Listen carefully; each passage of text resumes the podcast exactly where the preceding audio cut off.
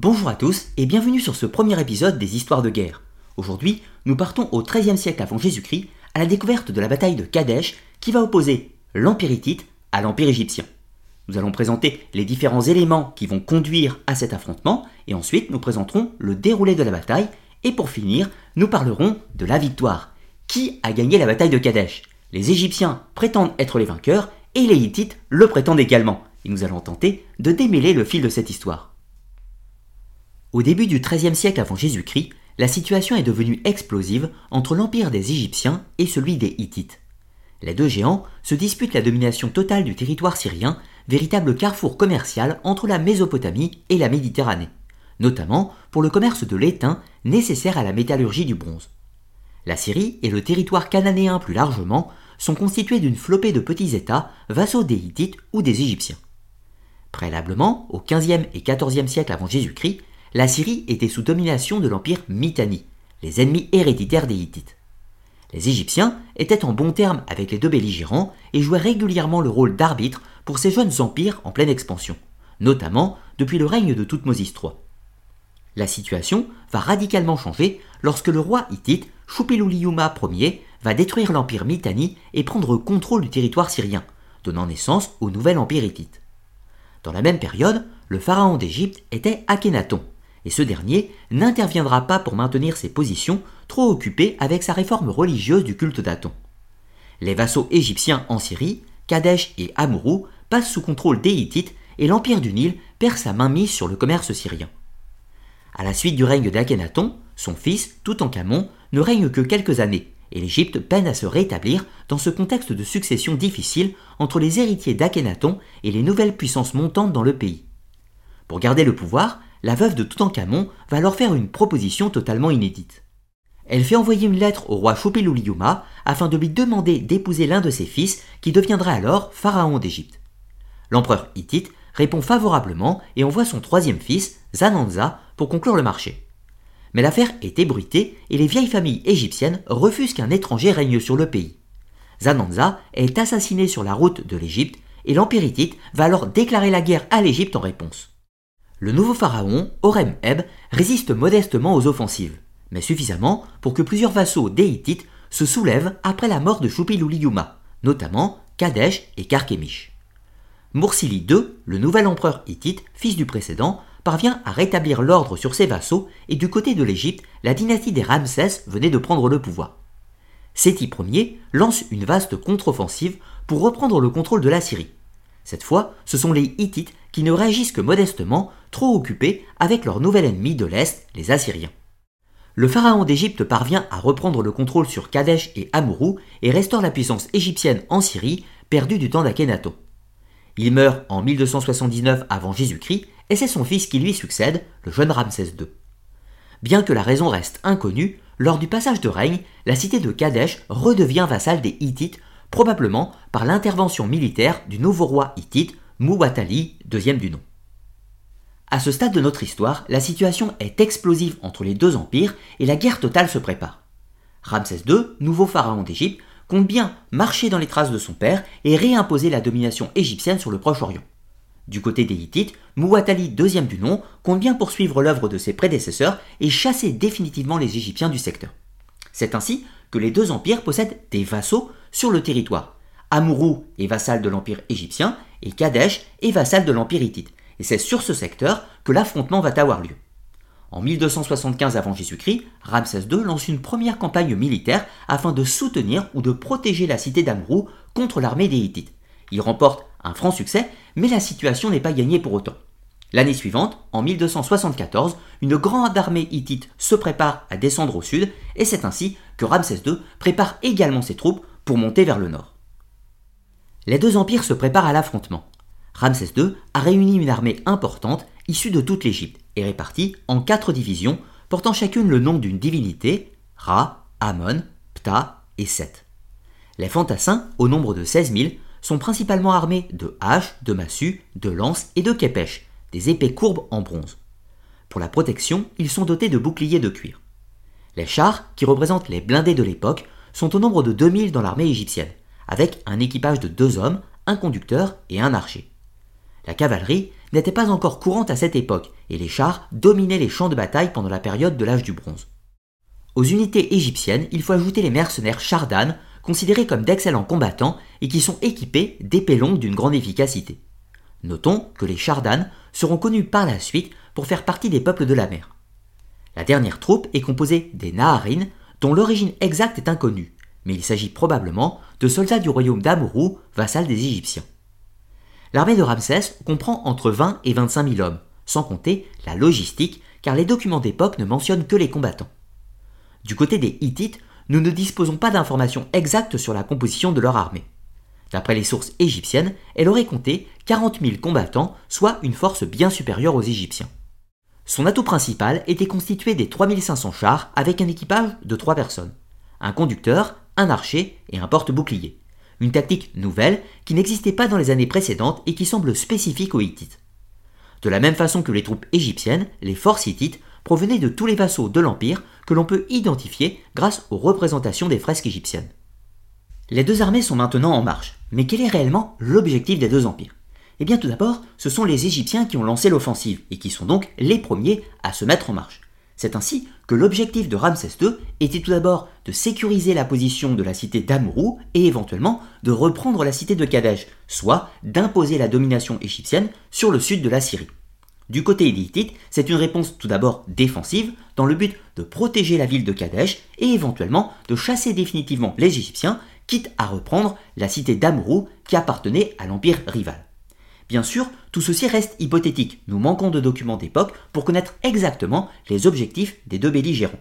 Notons cependant que ce territoire, Amourou et Kadesh, représente un cœur névralgique, un carrefour commercial entre la Mésopotamie et la Méditerranée et entre les territoires du sud et du nord du Proche-Orient. De ce fait, contrôler ce territoire, c'est contrôler le commerce dans la région. Les forces mises en place dans cette entreprise sont colossales. 30 000 hommes pour les Égyptiens et près de 40 000 pour les Hittites. Mais ce qui est le plus important, c'est la stratégie. Car voyez-vous, l'empereur hittite avait concocté un stratagème afin de piéger son adversaire. C'est ainsi que des espions chassous vont être envoyés à la rencontre de Ramsès afin de lui donner de fausses informations sur la position de l'armée hittite. Quelque temps avant les affrontements, les Hittites étaient déjà postés au nord-est de la ville de Kadesh, mais Ramsès les pense bien plus au nord, aux environs d'Alep, à presque 200 km. De ce fait, il fait avancer sereinement son armée en factions séparées jusqu'à Kadesh afin de prendre position. La division Amon est la première à traverser le fleuve Oronte pour rejoindre la rive gauche avec le pharaon à sa tête. Les Égyptiens installent leur campement au nord-ouest de Kadesh afin de sécuriser la position et attendre les autres divisions qui sont en marche à leur suite. L'objectif de Ramsès était de couper l'accès à la ville pour les troupes ennemies qu'il pensait voir arriver du nord d'ici quelques jours. Du côté hittite, on se prépare déjà à l'offensive de l'autre côté du fleuve, alors que les trois autres divisions égyptiennes sont encore en chemin.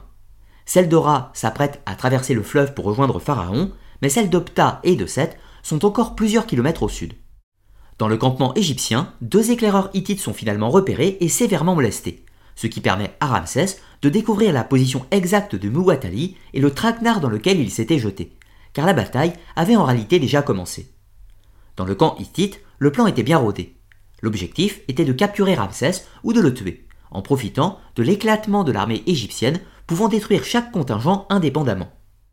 C'est ainsi que 2500 chars hittites accompagnés de quelques fantassins traversent le fleuve Oronte au sud de Kadesh et se jettent sur la deuxième division égyptienne de Ra avant qu'ils rejoignent les forces de Pharaon. La division est prise au dépourvu et rapidement mise en déroute sans avoir pu rallier la division d'Amon et le camp égyptien. Les Hittites, forts de ce premier succès, continuent leur marche vers la position de Ramsès au nord-ouest de Kadesh alors que les divisions Ptah et Seth sont encore loin au sud.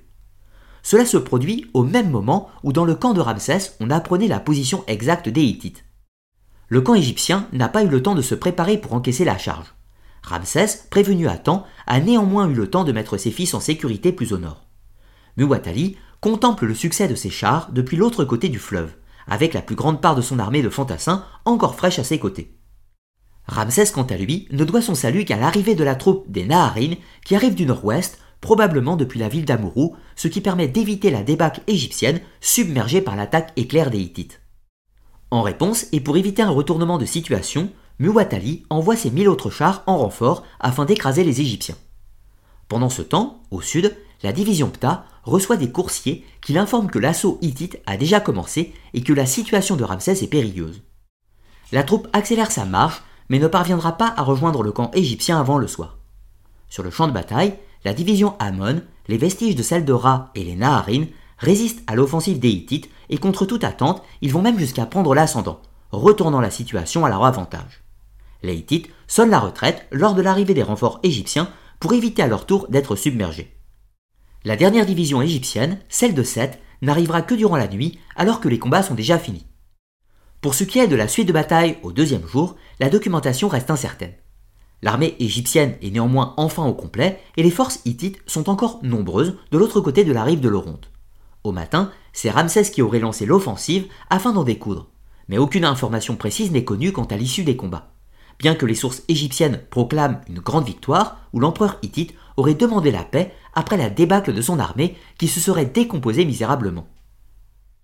La bataille est terminée et une trêve sera signée entre les deux empires. Comprenez qu'il ne s'agit pas d'une paix définitive, mais bel et bien une cessation des hostilités. Il y aura encore d'autres conflits entre les Égyptiens et les Hittites, mais aucun de cette importance. Finalement, une paix définitive sera signée, mais de nombreuses années plus tard.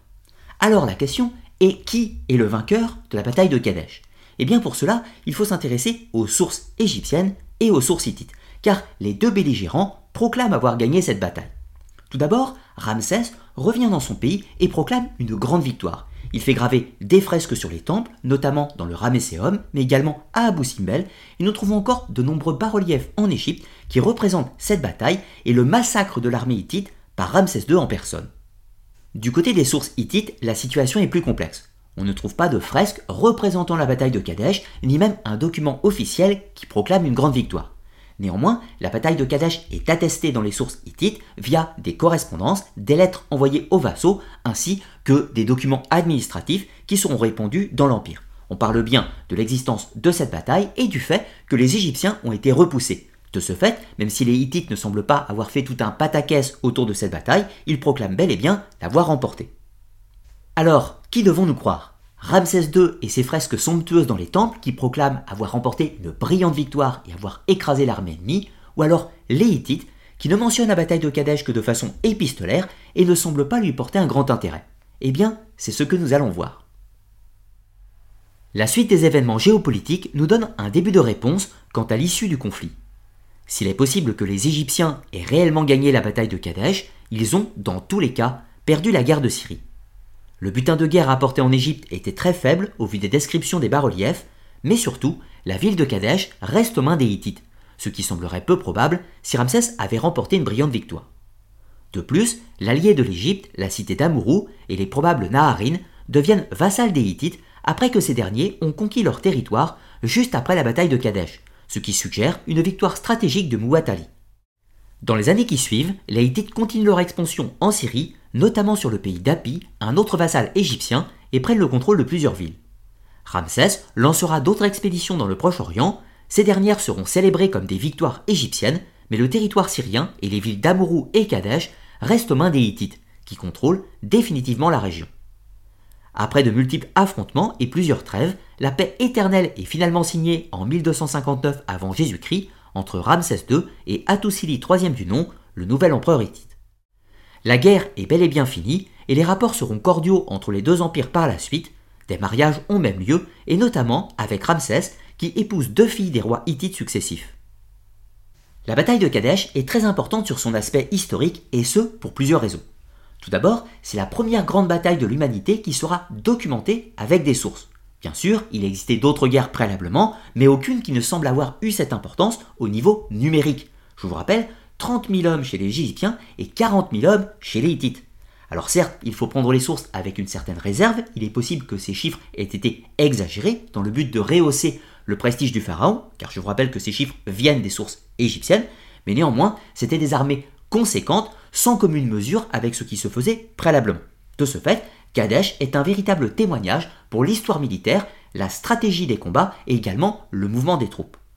D'ailleurs, les sources ne répondent pas à toutes les questions nous n'avons des informations que sur les combattants, ou si vous préférez, les hommes d'armes. Mais également toute l'intendance qui n'est pas mentionnée dans les sources, car cette armée avait besoin de ravitaillement, de personnes pour s'occuper du campement et de tout un tas d'éléments qui fait partie de l'organisation militaire et qui se sont déplacés en même temps que l'armée. De ce fait, si on parle de 30 000 combattants égyptiens, à cela, il faudrait rajouter au moins 10 à 15 000 personnes qui n'étaient pas des combattants, mais qui étaient nécessaires au déplacement de cette armée. Et bien sûr, il en va de même pour l'armée des Hittites. Pour conclure cette vidéo, revenons sur le fait de la victoire de la bataille de Kadesh. Ce qui est très intéressant dans ce conflit, c'est que c'est la première bataille documentée de l'histoire et pourtant son issue reste incertaine.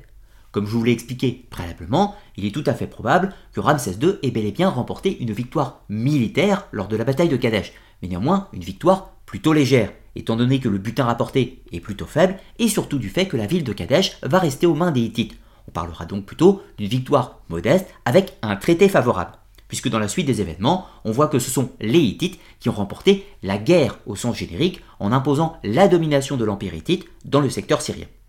Donc ce qui va nous intéresser, c'est le prestige que cherchait à recueillir Ramsès II de cette prétendue victoire, du moins de la bataille. Il a basé tout son règne sur cette victoire. C'était le symbole de sa réussite, le symbole de sa puissance et surtout le fait qu'il était béni des dieux, avec des représentations montrant le pharaon en train de combattre lui-même les troupes ennemies et les mettant même en déroute par sa simple personne. Donc on voit que Ramsès II, qui était en début de règne, va pouvoir asseoir son prestige basé sur la victoire de la bataille de Kadesh, que ceci ait été réel ou ne l'ait pas été. Cela n'avait aucune importance, c'était le prestige du pharaon qui montrait sa puissance divine sur le champ de bataille et qui pouvait donc guider son peuple vers une victoire totale. Donc ce qu'a fait Ramsès II, c'est tout simplement de la propagande politique pour asseoir sa légitimité. Dans tous les cas, j'espère que vous aurez apprécié la découverte de la bataille de Kadesh et pensez comme d'habitude à partager la vidéo, la commenter et mettre un petit like. Et pour ceux qui le souhaitent, je vous rappelle que vous pouvez me soutenir sur la chaîne Tipeee. Moi de mon côté, je vous dis à très bientôt pour de nouvelles vidéos, histoire, archéologie et mythologie, et aussi des sciences occultes sur la chaîne Arcana. A très bientôt